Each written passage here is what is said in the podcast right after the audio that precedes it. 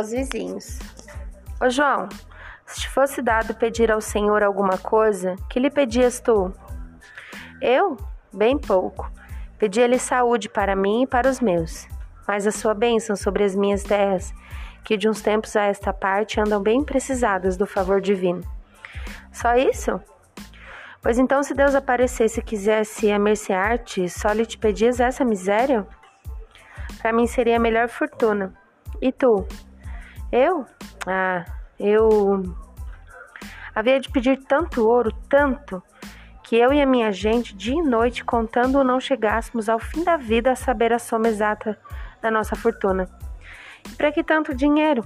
Ora, para ser o homem mais rico do mundo, mas não o mais feliz. Como não? Que entendes tu por felicidade? Eu entendo que a felicidade é a saúde do corpo e a paz do espírito. Pois cá para mim é o dinheiro. Quem tem dinheiro tem tudo. Nem tudo.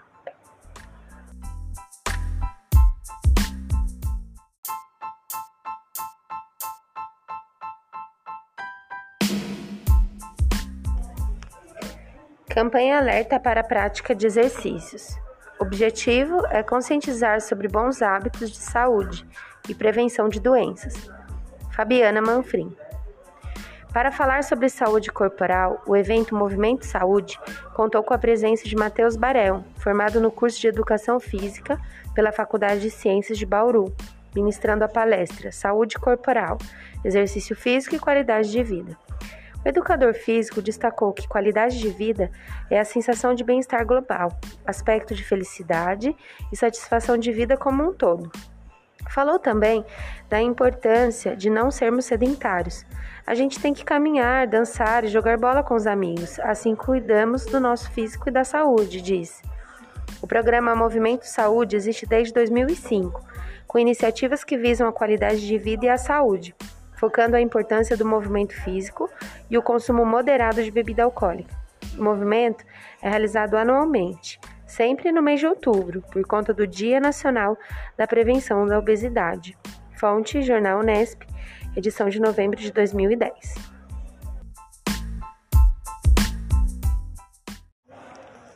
Má alimentação pode afetar a altura de crianças, diz estudo. Ter má alimentação pode ser um dos fatores que contribuem para que crianças sejam 20 centímetros mais baixas nos países com as menores médias de altura, em comparação com as crianças das nações em que as médias de altura são mais elevadas. Essa é uma das conclusões de um estudo da Imperial College London, do Reino Unido, publicado na revista científica The Lancet, em 7 de novembro. A pesquisa apontou que em 2019 as crianças e adolescentes mais altos do mundo estavam no centro da Europa, enquanto os mais baixos moravam no sul e sudeste asiático, na América Latina e na África Oriental. Os jovens de 19 anos mais altos, por exemplo, viviam na Holanda, com média de 1,83m. Já os mais baixos moravam em Timor-Leste, com média de 1,60m. São mais de 20 centímetros de diferença. Os pesquisadores analisaram mudanças de peso e de altura em mais de 65 milhões de jovens entre 5 e 19 anos em 200 países, para comparar o nível de saúde entre eles. Os dados foram encontrados em 2 mil, 2 mil estudos publicados entre 1985 e 2019. A análise reconhece que a genética, ou seja, as características herdadas dos pais, influencia na altura e no peso mas afirma que, quando dados de populações inteiras são analisados, a alimentação e o ambiente onde se vive têm papel mais importante. Segundo os cientistas, o impacto pode vir de fatores como a qualidade do, dos nutrientes e a ingestão de comidas ultraprocessadas, como salgadinhos e biscoitos recheados. Eles recomendam que as ações dos governos pelo mundo não se concentrem apenas na alimentação de crianças menores de 5 anos, como acontece hoje, e sim que cheguem também às mais velhas e aos adolescentes. Fonte Jornal Joca. Má alimentação pode afetar a altura de crianças, diz estudo, Jornal Joca, 2020.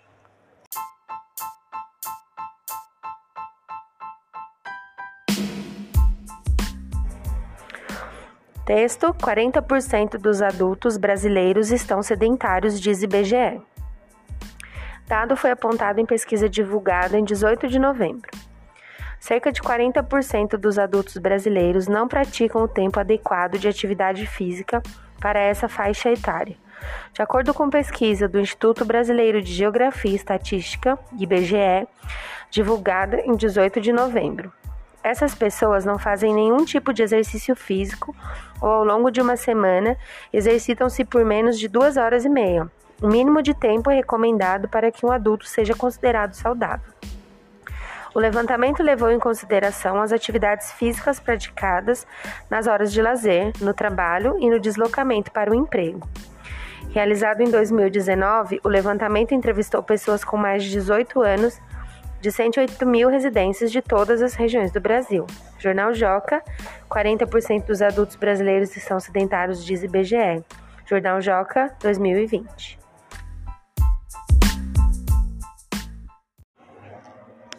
Texto: Por que as crianças devem praticar exercícios físicos? Um dos principais problemas que pode ser combatido com a prática de exercício físico é a incidência de obesidade infantil. No Brasil, 30% das crianças são obesas, e esse valor tende a aumentar devido aos maus hábitos alimentares e ao sedentarismo infantil. E as crianças que saem obesas da infância têm maior risco de o continuarem na vida adulta e serão mais suscetíveis ao aparecimento de doenças cardiovasculares e diabetes. Contudo, se praticado desde a infância, o exercício se torna um hábito e tem grandes chances de ser levado para a adolescência e vida adulta. Além disso, ele ajuda no desenvolvimento das crianças, pois envolve questões relacionadas à coordenação motora, trabalho em equipe e autoconfiança. Outros benefícios dessa prática na infância são construção e fortalecimento de ossos, músculo e articulação. Crianças que se exercitam têm maior autoestima. Exercícios melhoram a duração e qualidade do sono da criança Pesquisas demonstram que a prática de exercício aumenta o rendimento escolar. Atividades físicas em grupo promovem um relacionamento social. Crianças ativas demonstram menos sentimento de ansiedade e depressão. Esportes ajudam a ensinar as crianças a terem disciplina. Redução do risco de aparecimento de doenças crônicas, como hipertensão e diabetes na infância e vida adulta. Fonte: Jornal Joca, 2017. Texto 1: O Jardim de Flores Amarelas. Eu devia ter uns seis anos e era a primeira vez que viajava sem os meus pais. Ia com minha tia passar o final de semana na casa dela. Estava empolgada e não parava de tagarelar, mal dando tempo a ela de responder as mil e tantas perguntas que eu fazia. É verdade que a Terra é redonda? Mas então como a gente não cai dela? Sim, mas. E hoje é sexta-feira no mundo todo ou só aqui? Quando chove aqui, chove no mundo todo? Enquanto falávamos, íamos caminhando, subindo a ladeira que naquela época ia da antiga rodoviária de Anápolis à casa da minha tia. Eu ia na frente, pulando como um cabritinho e falando como um papagaio. De repente, ao virarmos uma esquina, meus olhos se encheram com a beleza sem igual de um lindo jardim. Minha boca se calou e eu fiquei parada ali, sem ação. Minha tia se aproximou preocupada com a repentina mudança. Que foi, menina? Eu olhava embevecida um terreno coberto de pequenas flores amarelas, tantas que pareciam um tapete brilhando ao sol. Tia, quem plantou esse jardim? Minha tia riu antes de responder. Que plantou que nada, isso aí é mato num terreno baldio. Podia até ser, mas para mim seria sempre o meu jardim de flores amarelas. Marilda Rodovalho Aula 2, lendo nas entrelinhas. Chile recebe doação de 17 milhões e 500 mil dólares para a construção de telescópio gigante, que vai revolucionar os estudos astronômicos. 20 de outubro de 2020. O telescópio gigante de Magalhães, localizado no Chile, recebe apoio para desenvolver um poderoso sistema de alta tecnologia, possibilitando o avanço das pesquisas astronômicas. A National Science Foundation principal agência de fomento à pesquisa básica nos Estados Unidos, fez uma doação de 17 milhões e 500 mil dólares para o telescópio gigante de Magalhães, em construção no Observatório Las Campanas, no Chile. A corporação responsável pela construção e operação do telescópio, Giant Malling Telescope, vai utilizar esse investimento para acelerar a prototipagem e testagem de alguns dos mais poderosos sistemas óticos e tecnologias infravermelhas já projetadas. A expectativa é que a nova tecnologia transforme a visão e compreensão sobre o mundo. Aula 2, texto 2. Com participação do Brasil, começa a produção do sexto espelho do telescópio gigante Magalhães. O espelho fará parte de um dos maiores telescópios gigantes do mundo, que vai produzir imagens dez vezes mais nítidas do que o Hubble. Brasil terá direito a participar da operação. 8 de março de 2021. O telescópio gigante Magalhães acaba de anunciar a fabricação do sexto dos sete maiores espelhos monolíticos do mundo. Eles permitirão que astrônomos enxerguem o universo ainda mais detalhado e vejam ainda mais longe. Medindo 8,4 metros de diâmetro, a altura aproximada de dois andares de um edifício quando colocado na vertical, o espelho está sendo produzido no Laboratório de Espelhos Richard F. Carries da Universidade do Arizona, nos Estados Unidos. Devido à pandemia do novo coronavírus, a produção está sendo feita a portas fechadas para proteger a saúde da equipe de 10 pessoas do laboratório.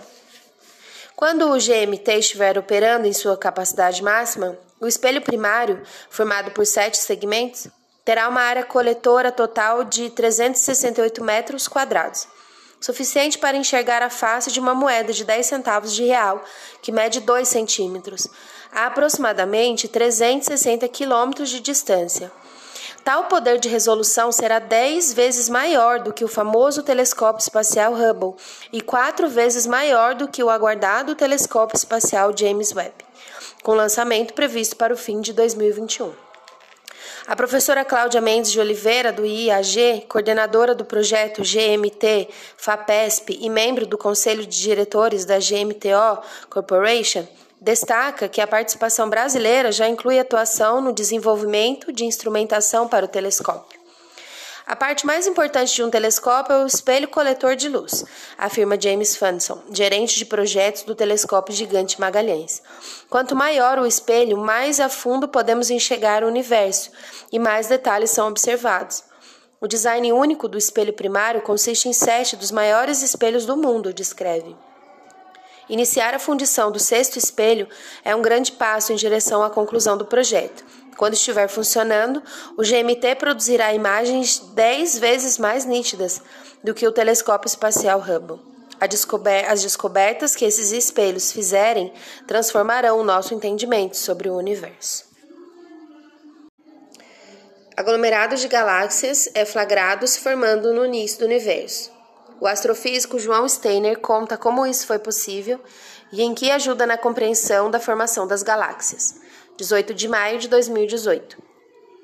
Usando os telescópios do projeto ALMA, que fica no deserto do Atacama, Chile, uma equipe de cientistas descobriu um conjunto de galáxias prestes a se fundir, formando o núcleo do que se tornará um gigantesco aglomerado de galáxias.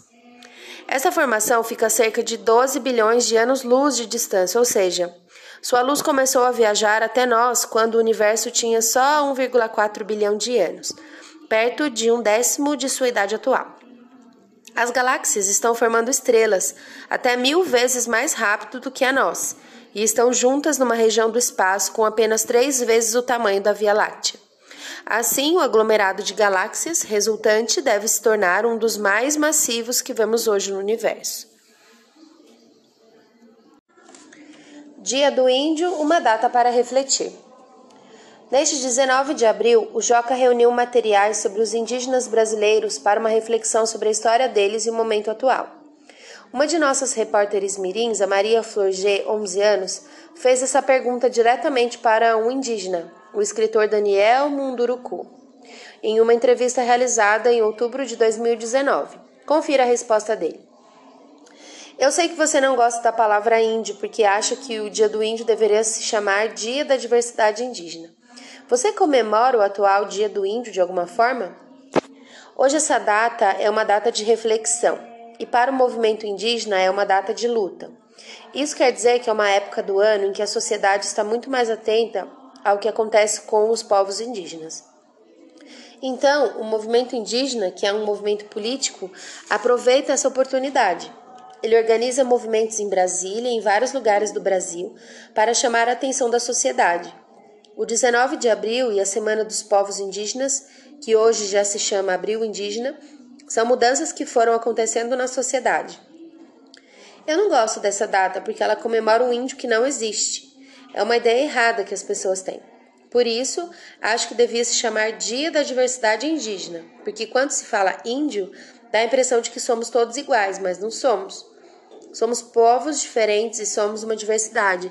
Então é mais importante sermos tratados como uma diversidade, porque isso ajuda as escolas a olhar cada povo em particular. Cada povo vai ser tratado como um povo diferente. No Brasil, são mais de 300 povos, então imagina, é uma diversidade muito grande. Fonte: Dia do Índio, uma data para refletir, Jornal Joca, 2021.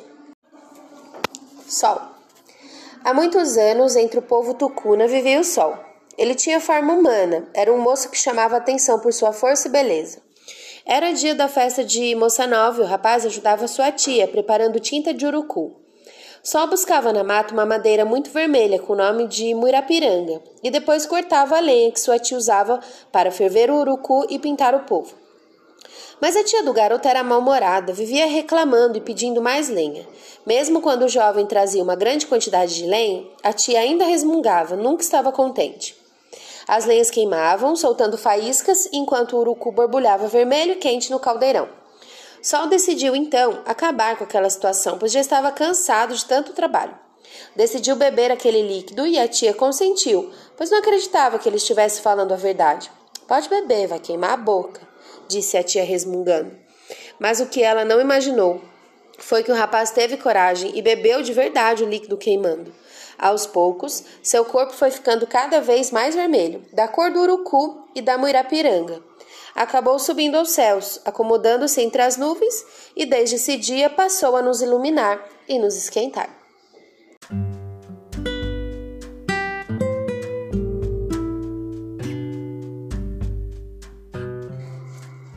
História do céu, lenda indígena.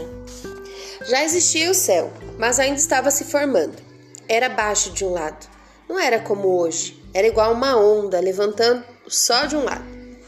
O povo antigo não queria o céu e foram tentar derrubar com o machado. Eles batiam, abriam um buraco no céu, mas ele fechava imediatamente. Eles batiam de novo, abriam um buraco e o buraco se fechava. Foram batendo, batendo com o machado e os buracos fechando. Iam se revezando. Cada um batia um pouco com o machado. Iam cortando e os céus fechando. Então desistiram de derrubar. Vamos deixar, não estamos conseguindo cortar o céu. Foi assim, assim que o povo antigo tentou derrubar o céu, assim que se criou o céu. Mito e histórias do povo chavante.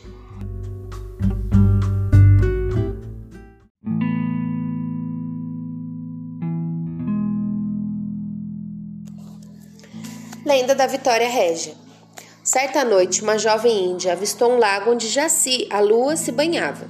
Não resistiu àquela magia e se atirou no lago, desaparecendo nas águas. Assim que viu a cena, Jaci, comovida, transformou-a em uma flor que flutua num círculo de folhas sobre a superfície das águas. É a Vitória Régia, a estrela das águas. Filha da lua, ela se abre ao entardecer e se fecha quando o dia começa a clarear na Amazônia. Fonte Cultura e Turismo, Jaqueline Mianaki.